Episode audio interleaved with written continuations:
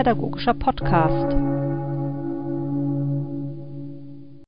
Raus aus der Schule oder dem Gemeindehaus zu gehen, das macht Kindern und Jugendlichen sehr viel Freude. Religion wird erfahrbar gemacht, indem man dorthin geht, wo Religion sichtbar wird.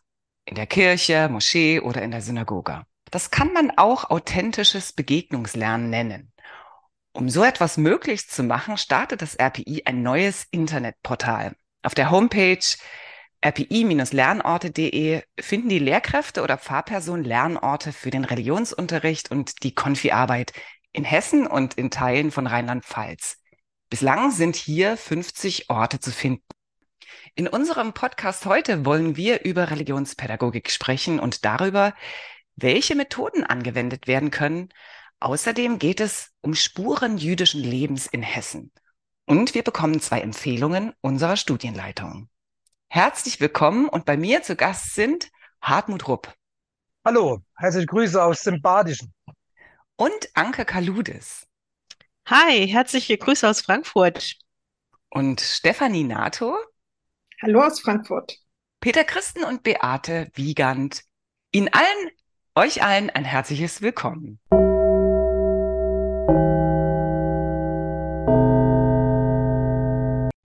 Ich beginne bei Ihnen, verehrter Herr Rupp. Sie waren bis zu Ihrer Pensionierung Direktor des RPI in Baden und Sie sind derzeit Honorarprofessor für praktische Theologie an der Uni Heidelberg.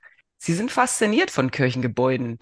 Wie hoch Ihre Begeisterung ist, zeigt allein schon die Tatsache, dass Sie ein zweibändiges Grundlagenwerk mit insgesamt über 510 Seiten verfasst haben.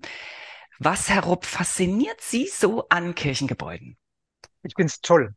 Ich finde es toll herauszufinden, wie Kirchen vom christlichen Glauben erzählen. Das merkt man gar nicht immer sofort.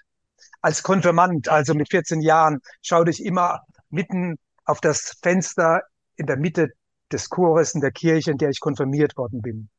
Erst nach vielen Jahren, vielen Jahren habe ich kapiert, was das Fenster darstellt, welcher Stil da sich zeigt, auch wer das gestaltet hat und gestiftet hat und was das mit der Geschichte der Kirche und der Stadt zu tun hat. Ich liebe es, zu entdecken, wie unterschiedlich, wie anders christlicher Glaube dargestellt werden kann. Sebaltuskirche in Nürnberg. Da wird der Teufel von vorne als freundlicher junger Mann dargestellt, hübsch anzusehen. Aber von hinten sieht man, wie dieser nette Mensch innerlich von Schlangen zerfressen ist. Da bekommt man eine Ahnung, was ein schlechter Mensch ist. Das glaube ich. Ich bin selber als Pfarrerin oft mit Konfis unterwegs, besuche auch mit Schülern und Schülerinnen Kirchen oder Friedhöfe. Dabei erlebe ich die Konfi-Gruppe oder die Schulklasse engagiert und neugierig. Liegt das vielleicht daran, dass solche Orte regelrecht mit den Schülern reden? Sie schreiben ja auch in Ihrem Artikel im neuen RPI Impulseheft, dass Kirchenräume kommunizieren mit erlebbaren, sinnlichen, wahrnehmbaren und begreifbaren Mitteln. Kommunikation der Räume. Können Sie das etwas näher erklären? Gerne. Jedes Detail einer Kirche macht den Glauben, den christlichen Glauben sichtbar, hörbar, sehbar. Ein Beispiel. Allen evangelischen Kirchen liegt auf dem Altar eine geöffnete Bibel. Und wenn man die Kirche betritt, geht man durch den Mittelgang geradeaus auf sie zu. Und wenn man sich in eine Kirchenbank setzt oder auf einen Kirchenstuhl setzt, dann kann man gar nicht anders, als nach vorne auf die geöffnete Bibel zu schauen. Und jeder kann es sehen, jeder kann es merken. Die Bibel mit ihren Geschichten von Gott, das ist Grundlage, Ausgangspunkt und Bezugspunkt christlichen Lebens. Aber das ist noch nicht alles. Christen glauben, in der Verkündigung dieser Geschichten kommt Gott zu den Menschen und erfüllt sie mit Glaube und Hoffnung und Liebe. Da kommt der Heilige Geist. Vielleicht, wenn man es ein bisschen spooky, aber es stimmt.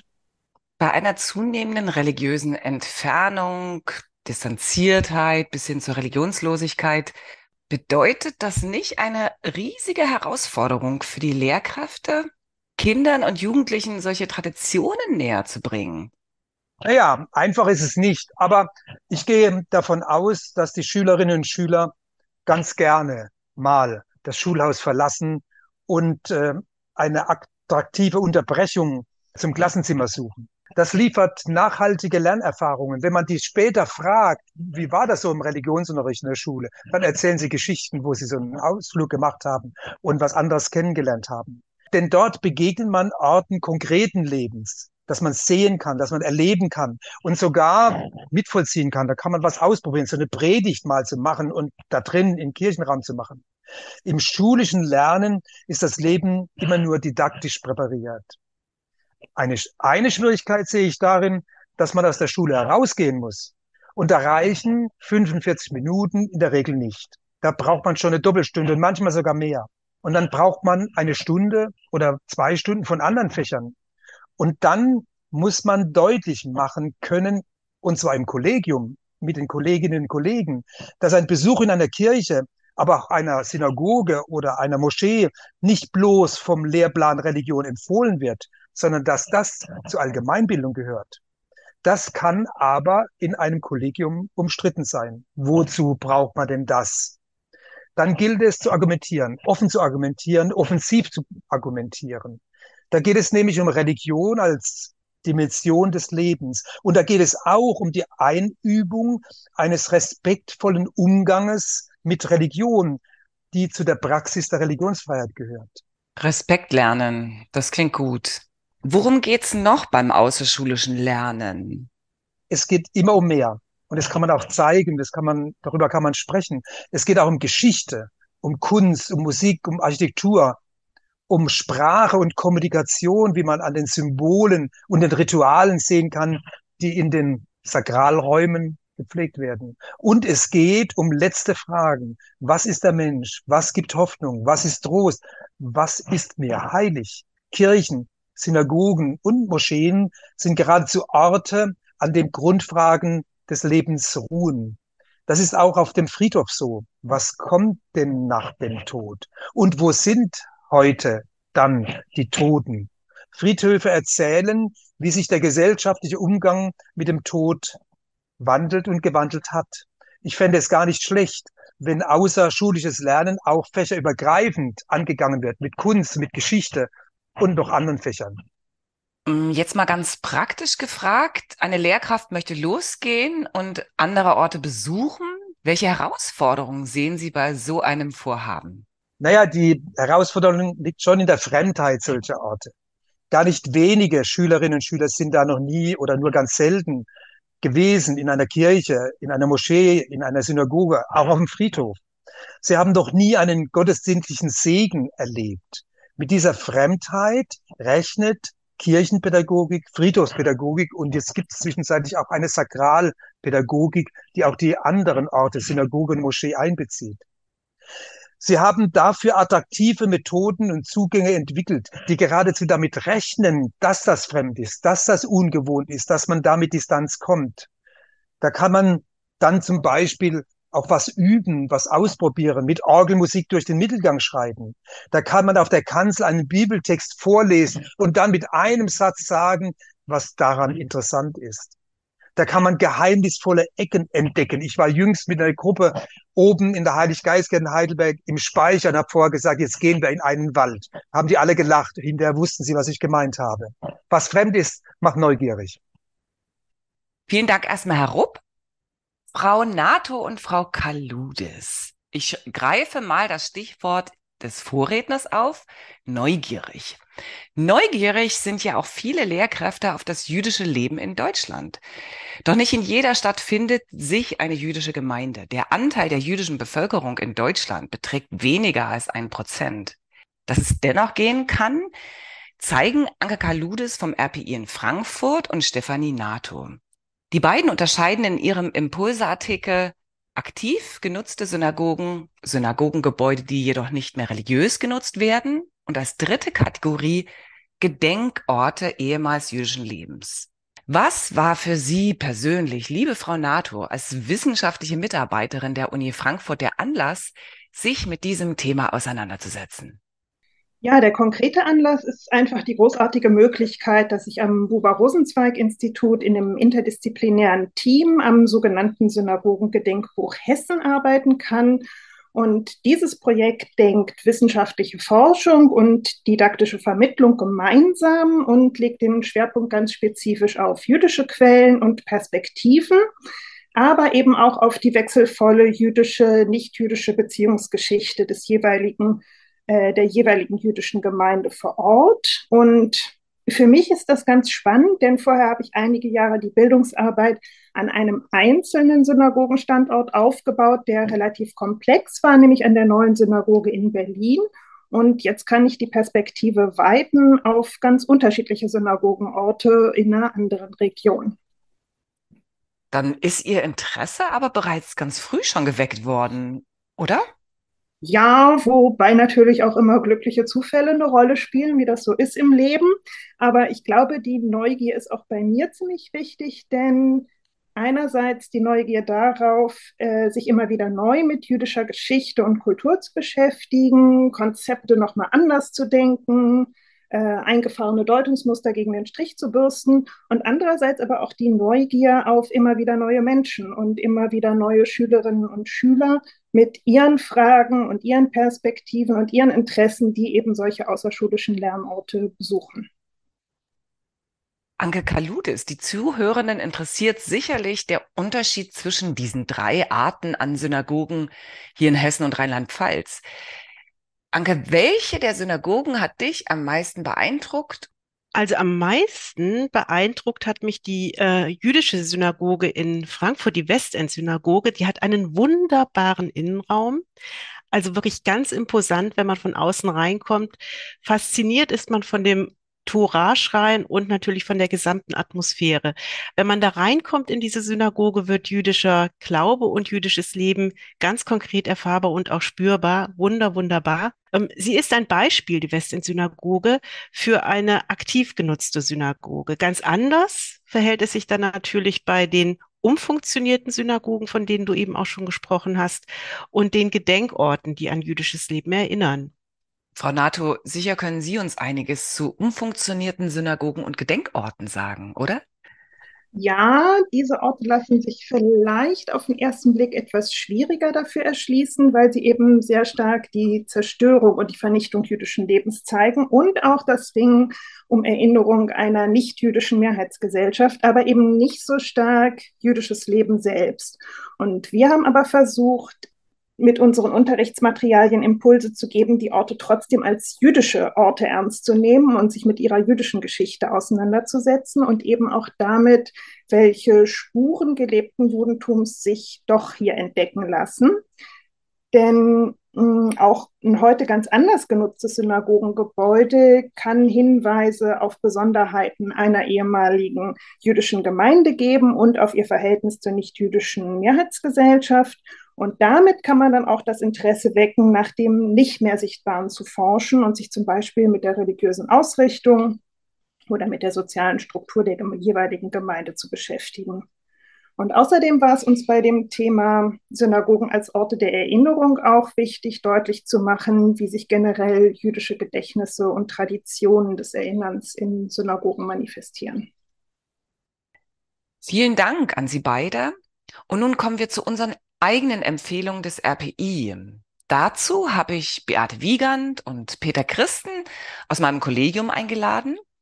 Was sind eure ganz persönlichen Empfehlungen, also eure Lieblingsorte für außerschulisches Lernen? Ich frage dich, Beate, zuerst. Ich möchte Interesse wecken an der Gedenkstätte Trutzhain. Die ist fünf Kilometer von Ziegenhain gelegen.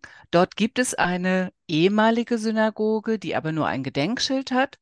Und in Trutzhain kann ich auch gar keine Synagoge anschauen, jedenfalls nicht live. Und trotzdem gab es eine Synagoge. In der Nachkriegszeit zwischen August 46 und Januar 48 waren dort Displayed Persons untergebracht.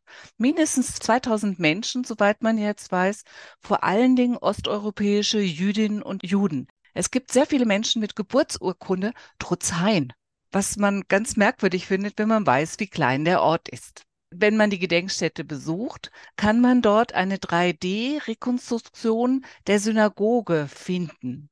Diese wurde genutzt als Talmud-Tora-Schule und der kleine Film kann eine gute Vorstellung geben, wie es ausgesehen hat. Man kann andere Baracken anschauen und dann das, was man im Film gesehen hat, übertragen. Ich finde, religiöse Bildung geht nicht ohne politische Bildung. Und so kann man diesen Teil der deutschen Geschichte nicht aussparen. In einer ganz tollen Weise haben das Jugendliche in den Osterferien gemacht. Sie haben einen Film gedreht, der zeigt, wie sie sich diesen Gedenkort gegenseitig erklären. Man muss diesen Gedenkort nicht unbedingt mit den eigenen Füßen betreten. Die Gedenkstätte Trutzhain hat einen hervorragenden Internetauftritt. Dort finden sich zum Beispiel acht kleine Filme, wo man schauen kann, ein Objekt wird immer herausgenommen und man kann den Puppenwagen und seine Geschichte hören. Oder man bekommt etwas mit von Handpuppen, die französische Gefangene geschaffen haben, um dort in einem Puppentheater aufzutreten. Also es wird versucht, die Exponate sprechen zu lassen. Und das finde ich sehr beeindruckend. Das gelingt gut. Peter Christen in Darmstadt, Du hast mir einmal von einem alten jüdischen Friedhof erzählt in Darmstadt. Was ist das, was Schüler da besonders interessant finden könnten? Ja, weißt du, Katja, der jüdische Friedhof in Darmstadt, der ist ja nicht irgendein jüdischer Friedhof, sondern der ist deswegen besonders, weil es den echt noch gibt. Da stehen alte, ehrwürdige Bäume, eine ganze Menge Grabsteine. Der ist wie so ein ehrwürdiger Park. Und das liegt daran, dass der wirklich von den Nazis nicht zerstört worden ist, als einer der wenigen. Auf dem Friedhof sind die ältesten Grabsteine mehr als 300 Jahre alt. Also auf denen steht dann 1700 so und so viel. Und das ist wirklich ein Besuch wert. Und wie kann ich das mit meinen Schülerinnen und Schülern gestalten, diesen Besuch auf dem Friedhof? Ja, ich glaube, da wäre es schon gut, sich mit einem Führer oder einer Führerin zusammenzutun. Denn da gibt es so viel zu wissen und so viel zu entdecken und manches ist natürlich auch ein bisschen fremd. Von daher wäre das gut, ähm, Fachleute dabei zu haben.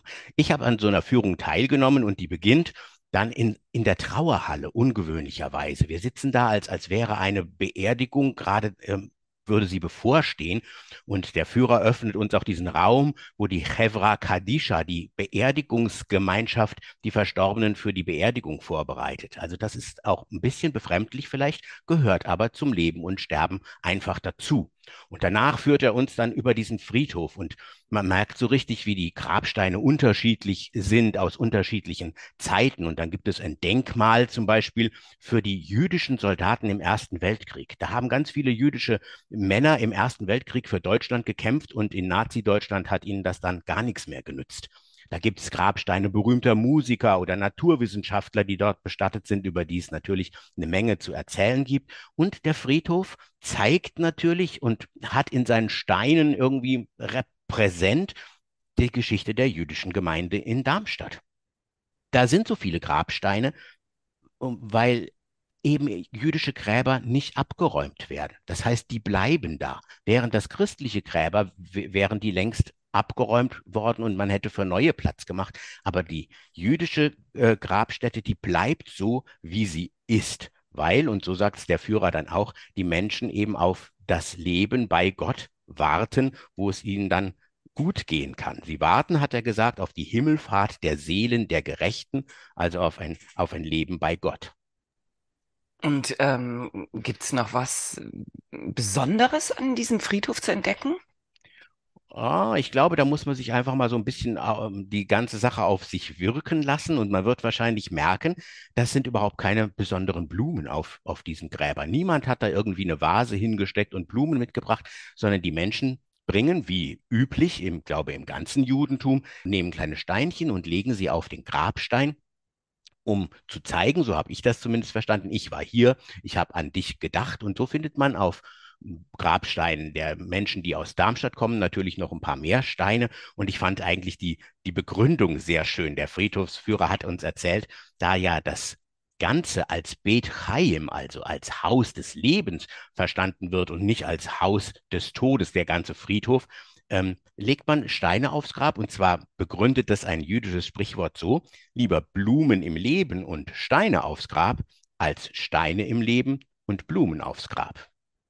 Vielen Dank an alle für das gute Gespräch und für Ihre guten Beiträge. Ich wünsche allen viel Freude beim Lesen unseres neuen RPI Impulseheftes mit dem Titel Outside the Box. Vielen Dank fürs Zuhören. Mein Name ist Katja Simon. Lassen Sie uns in Kontakt bleiben. Auf Wiederhören.